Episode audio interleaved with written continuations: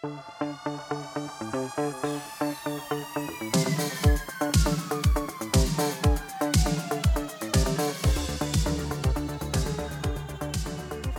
aí pessoal, sejam muito bem-vindos a mais um episódio do podcast Economista Sincero, você é bem informado ou não. E no episódio de hoje falaremos sobre as transferências via DOC. É isso aí que já não são muito utilizadas nos dias de hoje. Além disso, também abordaremos a situação de Cuba, que está enfrentando uma grave crise no país. O episódio de hoje está imperdível, só que antes de continuar, eu te peço que vote na enquete que eu deixei ali embaixo e calma que às vezes a enquete não apareceu ainda, porque demora um pouco no Spotify. Mas se tiver lá, aproveita e já vota. Pois é, galera, as transferências via DOC, documento de ordem de crédito, estão deixando de existir cada vez mais e já possuem seus dias contados. A Febraban informou que os bancos têm até o dia 29 de fevereiro de 2024, ou seja, do ano que vem, para deixar de disponibilizar essa função. Ou seja, se ano que vem você entrar lá no seu banco e não tiver a função, a opção DOC, não é um problema do sistema, é que acabou. O DOC foi criado pelo Banco Central há 38 anos, em 1985, e até agora vinha funcionando, só que está sendo substituído por outros métodos. Já tem o TED, agora o Pix. Eu mesmo utilizo o Pix quase todos os dias, eu sei que vocês também estão utilizando cada vez mais. Só em setembro, o Pix chegou a um novo recorde de 152,7 milhões de operações em um único dia, e o DOC seguindo ladeira abaixo. Com isso, alguns bancos já estão tomando a atitude de encerrar com essa transação. Santander, por exemplo, informou que removeu o serviço em agosto. O Itaú também já removeu no início desse ano. Já Bradesco e Caixa Econômica Federal alegaram que seguirão com o cronograma para encerrar até a data limite, ou seja, Bradesco e Caixa, fevereiro do ano que vem. Além do DOC, outra operação também deve parar, a TEC, Transferência Especial de Crédito, que era feita lá de forma exclusiva para empresas pagarem os benefícios aos funcionários.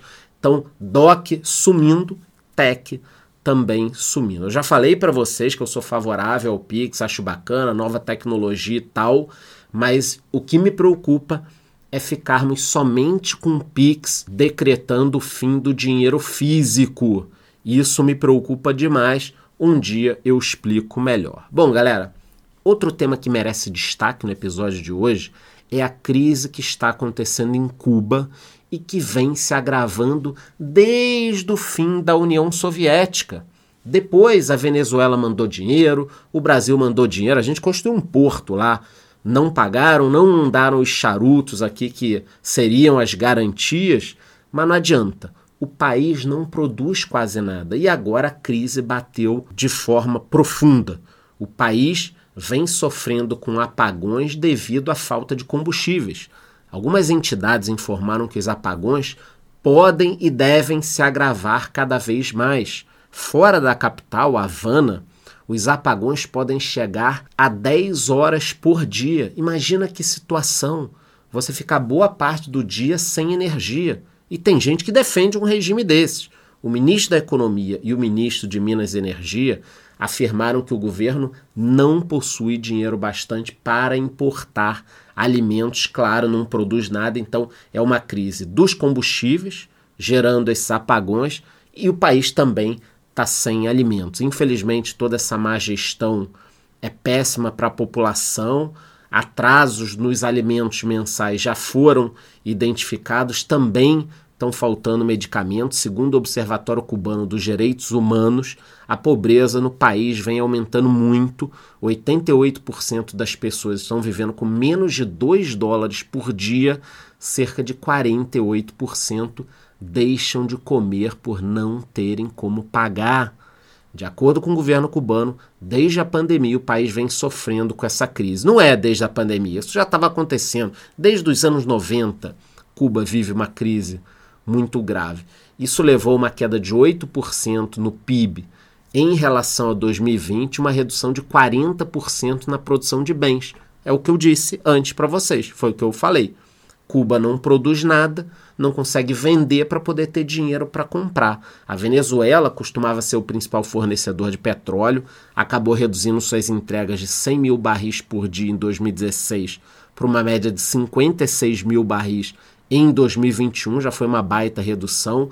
Algumas entidades do país já assumiram que alguns erros básicos foram cometidos, como por exemplo a falta de investimento na infraestrutura elétrica, que acaba atrapalhando a construção de hotéis que consomem muita energia. Outro erro foi recusar investimentos estrangeiros em outras formas de energia que não estejam tão ligadas ao petróleo e seus derivados. Na quarta-feira, ministros deram uma declaração de que a situação deve continuar piorando, sem afirmar o porquê especificamente, mas afirmaram que Cuba está trabalhando todos os dias para garantir o combustível mínimo necessário para manter o país funcionando.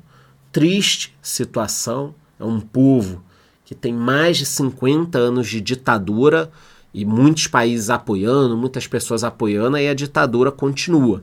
Se tivesse um movimento igual foi contra o apartheid na África do Sul, pressionando o país, com certeza esse governo já teria caído. Mas é isso. No episódio de hoje, então, falamos sobre o fim do DOC. Acabou, hein, gente? Fevereiro do ano que vem é o último mês com DOC também sobre essa crise gravíssima que vive Cuba. Essa crise só acabará quando essa ditadura cair. Qualquer novidade eu trarei para vocês mais informações. Antes, embora eu te peço que vote na enquete que eu deixei ali embaixo e te vejo no próximo episódio.